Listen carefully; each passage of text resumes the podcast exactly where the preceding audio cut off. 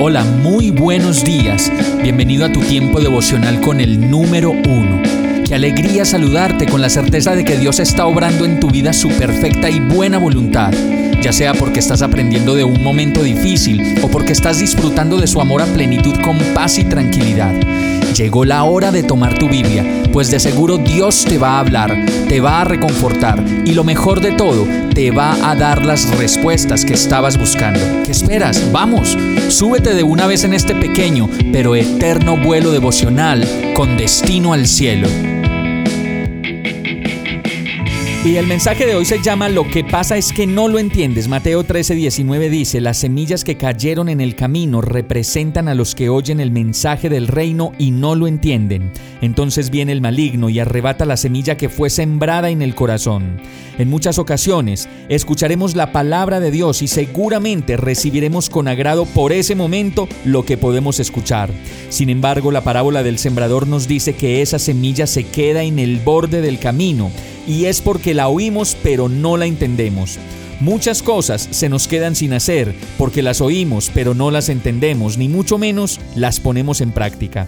Por eso acercarnos a Dios requiere de nuestro tiempo y dedicación, y así como estudiamos tantas cosas que nos pasan, deberíamos nosotros estudiar a fondo la palabra de Dios y las realidades espirituales por las que estamos pasando.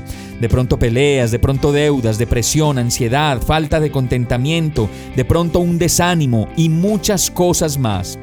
Cuando buscamos a Dios como un apagafuegos y no reverentemente cada día con el fin de comprender quién es y qué hace en mi vida, como lo dice el verso, viene el maligno y arrebata la semilla que fue sembrada en el corazón. Lo poco que recibimos de Dios fácilmente lo dispersan las preocupaciones de esta vida, la minucia, el afán, el caos, la imagen, las apariencias, el desespero por tener lo que quiero y ya, y la inmediatez de mis deseos. Por eso puedo decir, claro Señor, lo que me pasa es que no te conozco, no sé quién eres y además de eso, no te he podido hacer real en mi vida. Vamos a orar. Amado Dios, necesito conocerte más, acercarme más a ti y anidar tu palabra completamente en mi vida y en mi corazón. Ayúdame a vivir mi vida contigo, con tu dirección, con tu guía, y dame entendimiento para que el maligno no me arrebate tu paz, lo poco que puedo recibir de ti, tu amor, tu gracia y la esperanza. Me entrego a ti y te necesito como mi Señor y como mi Salvador. Y todo esto te lo pido, agradecido y confiado en el nombre de Jesús. Amén. Hemos llegado al final de este tiempo con el número uno no te detengas, sigue meditando durante todo tu día en Dios, descansa en Él, suelta los remos y déjate llevar por el viento suave y apacible de su Santo Espíritu. Solo compártelo con quien lo necesite y ames. Hoy, de la mano de Dios, todo será un gran día.